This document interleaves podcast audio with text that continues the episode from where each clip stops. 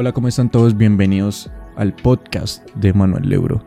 En este momento, ¿se acuerdan que les dije que íbamos a hablar de un diario de memorias? Pues en este diario de memorias hoy tenemos un invitado muy especial, que es Andrés Mauricio Forero, un biólogo, fotógrafo, amante por la naturaleza y amante por las especies en vías de extinción, las ranitas, eh, todo ese tipo de anfibios. Veo que le gustan mucho. Hola Andrés, ¿cómo estás? Hola Manuel, ¿cómo estás? Mucho gusto y gracias por la invitación. Gracias a ti por estar aquí hoy. Bueno Andrés, eh, te quería preguntar acerca de tu vida. Primero pues vamos a empezar como hablando de quién eres tú, cómo llegaste a la fotografía, cómo, cómo llegaste a ser biólogo. Entonces, quiero que me cuentes un poco acerca de cómo ha sido esta experiencia de, ser biólogo, cómo llegaste a esto. Ah, bueno, perfecto. Bueno, entonces, mi amor por la naturaleza, eh, no sé, eso fue desde muy pequeño. Yo, pues desde, desde muy pequeño, pues era amante de los documentales, de, ver animalitos en el jardín y digamos que todo eso fue, digamos, más o menos como influenciándome. Eh, de tal forma que más o menos eh, cuando yo estaba en octavo ya de, bachillerato, pues entre la mayoría de, personas ni siquiera, o bueno, compañeros ni siquiera se preguntaban sobre qué, iban a hacer de, su vida futuro. Digamos que yo ya tenía por lo menos eh, esa inclinación hacia, hacia, hacia estudiar a futuro eh, alguna ciencia, ¿no? En ese momento yo estaba como por estudiar astronomía, estudiar paleontología y estudiar pues zoología en esa época, ¿no? Yo pensaba. Ya pues bueno, luego de, ya cuando uno se acerca al grado, digamos que eh, pues esas decisiones se fueron afinando y pues dije yo, no, pues definitivamente era la zoología y pues bueno, para estudiar zoología primero tienes que estudiar biología y digamos que todo ese amor por la biología, eh, no sé, nació de ver estos documentales de National Geographic, de ver, no sé, el cazador de cocodrilos, todo este tipo de, divulgadores de ciencia que realmente son muy importantes para, para, que la gente tome conciencia y se enamore de, la vida misma. Sí, claro, es, es un ámbito muy importante, pues hoy día, ¿no? Que que estamos como maltratando todo este tipo de naturaleza, todo este tipo de vida, de fauna silvestre. Como que nos hemos centrado mucho en nosotros y dejando de lado las otras especies que creemos que son inferiores, ¿no? Pero me gustaría saber cómo que tú contaste con el apoyo de tus papás, de tu familia desde el principio para, para dedicarte a esto. Claro, sí, el apoyo de mi familia fue indispensable.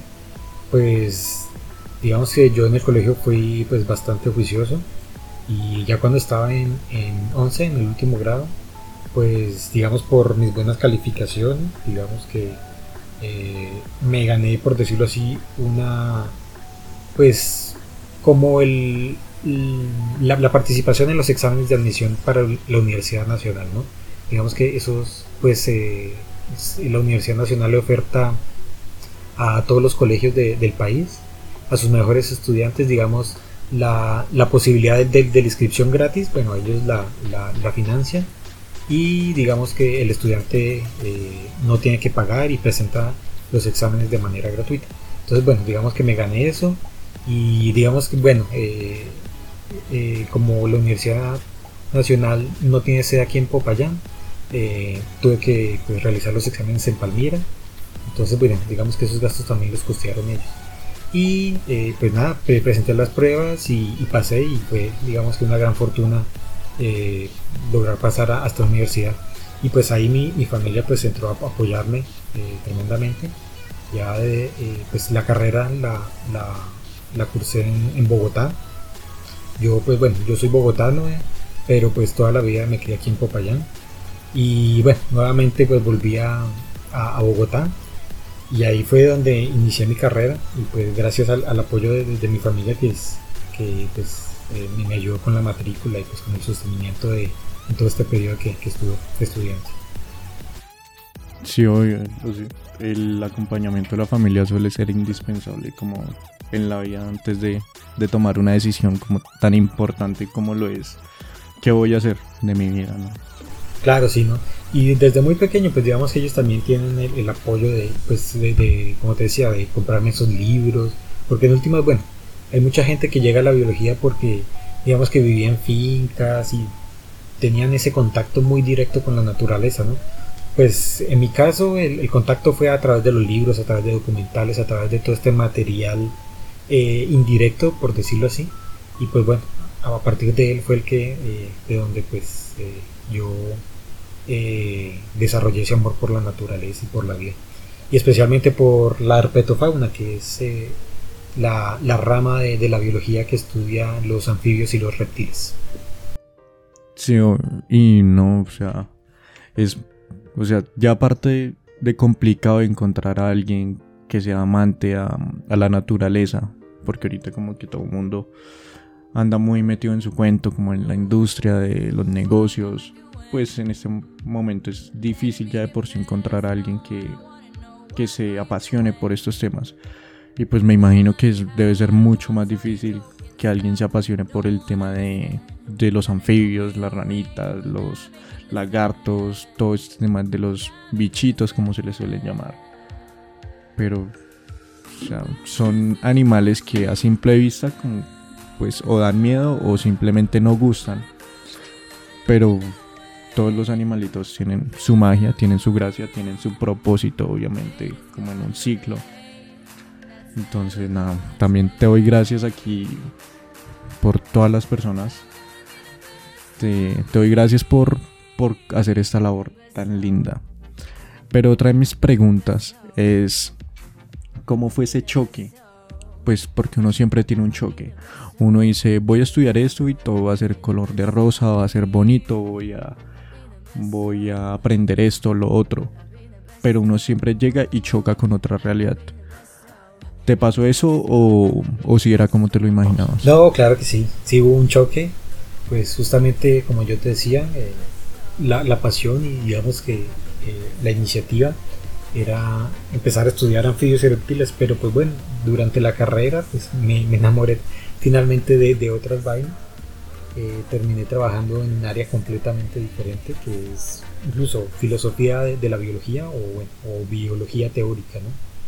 que es la que se encarga como de, estudiar todas estas teorías que, permean o bueno o, responden por qué los organismos evolucionan. finalmente terminé en otro cuento muy diferente en el pregrado y, mi trabajo de grado fue una monografía trabajando algo de la parte evolutiva, algunas disertaciones sobre un fenómeno que se llama la plasticidad fenotípica, que es como pues los organismos se ven influenciados por el ambiente y cómo eh, esa relación entre ambiente y desarrollo interno pues pueden llegar a, que los organismos evolucionen. Entonces bueno, finalmente fue algo completamente diferente. Eh, toda la cuestión de, la herpetología, digamos que pues no le dejé a un lado, pero pues ya dejó de ser como mi, mi, rama principal. Y bueno, ya después de graduarme, eh, obviamente pues vino pues la, parte más dura, ¿no? Que fue la de empezar a, buscar trabajo y, mirar cómo vincularme en la parte laboral. Entonces pues bueno, en el momento eh, empezó a, eh, bueno, hasta el momento eh, digamos que uno de los sectores que más acoge a, los biólogos es la parte de consultoría ambiental, ¿no? son trabajos donde pues digamos que hay que estudiar de, de manera detallada qué impactos generan las diferentes obras de desarrollo eh, en, el ambiente.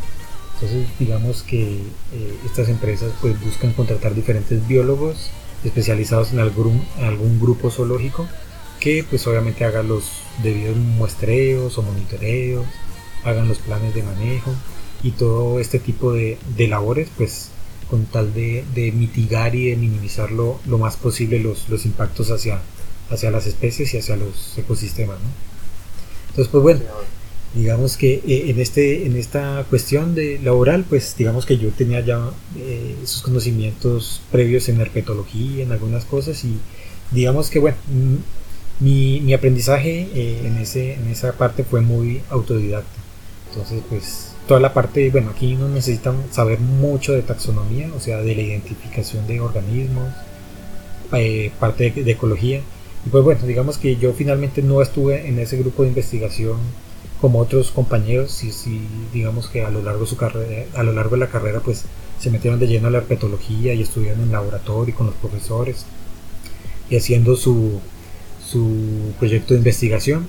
Digamos que, bueno, ese amor por la herpetología renació en mí fue a posteriori, ¿no? Después de que yo me gradué. Y pues bueno, digamos que de forma autodidacta me empecé a leer mucho y bueno, aprender todas estas cosas que hoy día sigo aprendiendo y, gustoso de, trabajar en ello. Entonces, bueno, eso fue más o menos como, como mi paso resumidamente por el pregrado. Sí, obvio, me imagino debe ser una carrera hermosa, una profesión que simplemente pues, no sé, te hará sentir bien en tu día a día porque aparte de hacer lo que te gusta estás aportando y dejando tu granito de arena como en esta hecatombe que estamos viviendo ahorita con la naturaleza. Pero hay otra cosa que me llama mucho la atención y es que no te quedaste solo en el estudio, sino que buscas retratarlo. Intentas como, aparte de dejar, no sé, tus apuntes, tus notas, tu conocimiento, también intentas dejar una imagen de lo que haces. Porque pasas de biólogo a fotógrafo y a mutar esto como a fusionarlo. Estas dos profesiones. Es un paso muy raro, pero, pero muy bonito. Por lo general hay uno que hace una cosa y el otro la otra, pero tú estás haciendo las dos en este momento. Sí, sí, sí. Pues bueno, más que dejar una y, irme por la otra fue como un complemento que llegó a, mi vida como profesional, ¿no?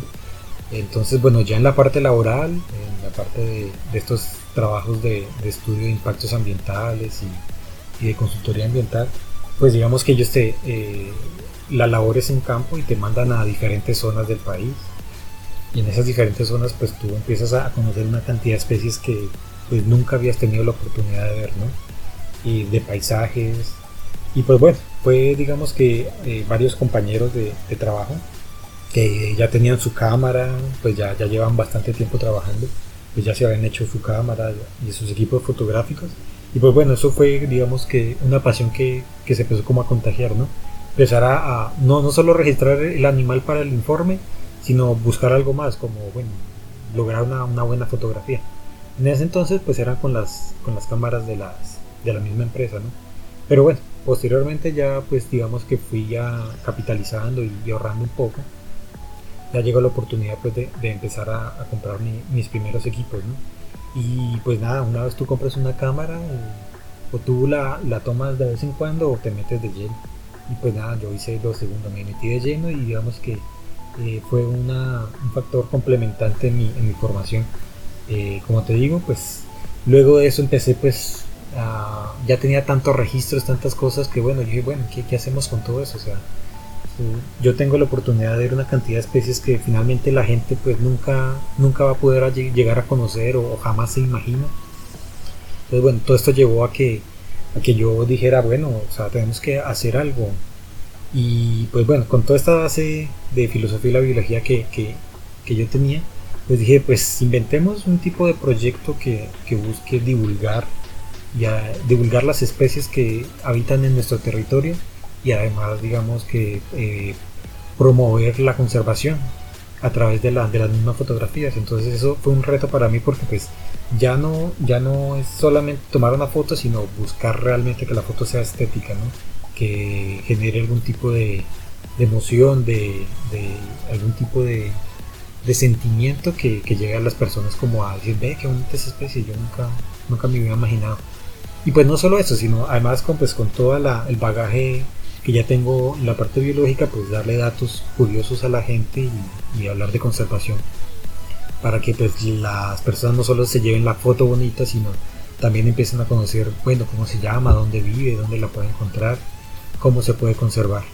Entonces, a raíz de eso, pues digamos que eh, ya eh, desarrollé mi, proyecto que le puse Natu Philosophy y eh, en eso consiste, ya tengo mi fanpage y mi, portafolio ahorita en Instagram, donde pues eh, realizo ese tipo de, de, divulgación, por decirlo así, en pro de la conservación.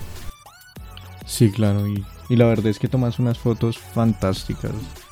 aparte de eso, pues son fotos muy difíciles de tomar. Imagínate, tomarle una foto a una ranita que si uno, si uno lucha tomándole foto a un perro, un gato, que son animales con los que uno tiene contacto en la casa, en la misma casa, pues imagínate tomarle primero foto a una ranita con equipo gigante, porque me imagino que debe ser un equipo macro muy bueno. O sea, primero, pues es una labor un poco compleja, pero ¿cómo fue esa transición o darte cuenta de que dijiste, bueno, quiero empezar a hacer fotos, quiero empezar a hacer esto, lo otro? Y al momento de mirar los precios uno dice, uy, ¿en qué me acabo de meter? Porque uno se da cuenta de que la cámara al final termina siendo un accesorio. La cámara es el accesorio de los lentes prácticamente. Porque, porque son equipos costosos, es una, es una pasión, es una profesión que es, que es muy costosa, la verdad.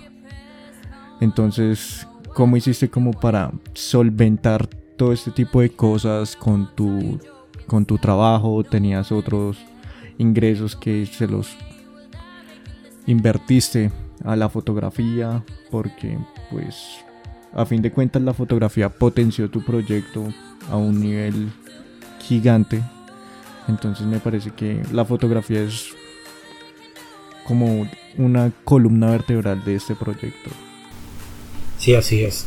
Pero bueno, digamos que si los equipos son caros y, digamos que bueno, ha sido digamos que una curva de, adquisición en donde pues tú vas poco a poco adquiriendo la cámara, luego este lente, luego que los flashes, luego el trípode, luego que este otro lente, entonces te vas enamorando de, diferentes tipos de, cuestiones eh, dependiendo del tipo de fotografía que, que realices, ¿no? O sea, no solo pues me quedé con macro, sino también quise pues trabajar algo de paisajes, entonces pues bueno, entonces el lente gran angular.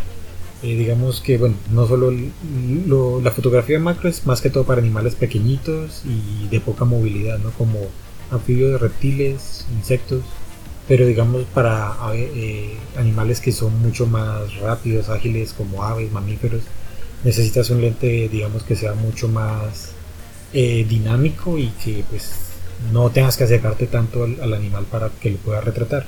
Entonces este también tuve que hacerme a, un teleobjetivo.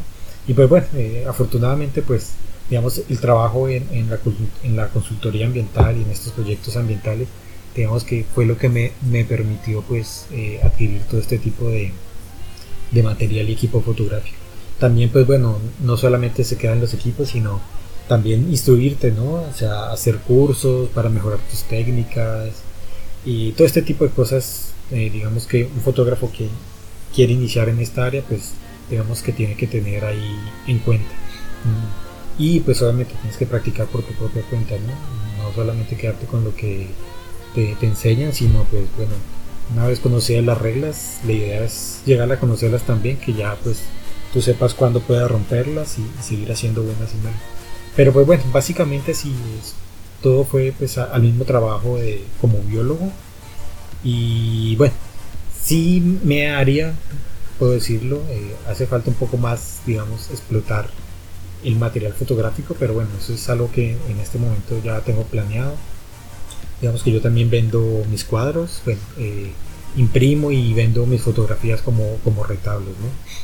Eh, eso básicamente pues tengo a, futuro pensado digamos que ser ya como una marca de accesorios ya sea ropa bueno un tipo de, de souvenirs eh, utilizando pues todo este, este tipo de, material que, que, ya tengo digamos que acumulado de, muchas partes del país incluso de otros países porque pues he tenido la oportunidad de, en estos últimos años de viajar a, a Perú, Ecuador y pues de allá me, me llevo muy buenas fotografías entonces la idea es eso pues aprovechar un poco más también como fotógrafo pues, ¿no? no solo como la parte biólogo sino pues eh, aprovechar ese mercado para fotógrafos y pues bueno eh, un poco para la gente que, que, le gusta este, este tipo de, de mercancía. con gusto. O sea, acá ya tienes un cliente fijo. Las, las, las, fotografías en serio son asombrosas. Vamos a dejar tus redes aquí. Apareces como There. bajo Natu Filosofía. Ah, o también por el nombre que es Andrés Mauricio Forero. Ahí lo encuentran La cuenta que tenga fotos de muchas ranitas, ahí es. en Facebook también tienes un fanpage, ¿cierto? Ah, correcto, sí. También es... Que es Dear Natu Filosofía, ¿sí? Sí, es Natu Filosofía, conocer para conservar. Entonces, bueno, pues ya aprovechando que hablamos de eso, pues siempre me preguntan, bueno, ¿y ese cuento, ese nombre tan raro, qué? ¿De dónde sale? ¿Por qué Natu Filosofía? Entonces, pues bueno, Sí. chévere, si quieres, pues hablamos un poco de, de, de- de ese tema. Como para que la Sí, gente pues en este momento, este episodio o este podcast, este pequeño podcast, acá termina. Perfecto. Ya llevamos 20 minutos de podcast, en habladitos de quién eres tú, ya contextualizamos quién eres, eh, qué es lo que haces, por qué lo haces.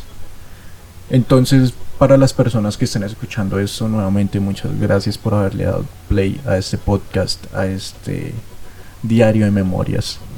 Vamos a hacer otros do- dos podcasts con Andrés, en los cuales vamos a hablar en el segundo de sus proyectos en que anda ahorita, que es el proyecto Natu Filosofía.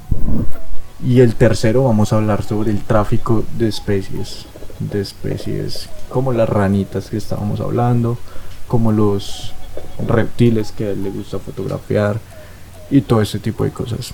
Aparte de que son por sus colores son muy llamativos, pues hay otras razones que están detrás de esto.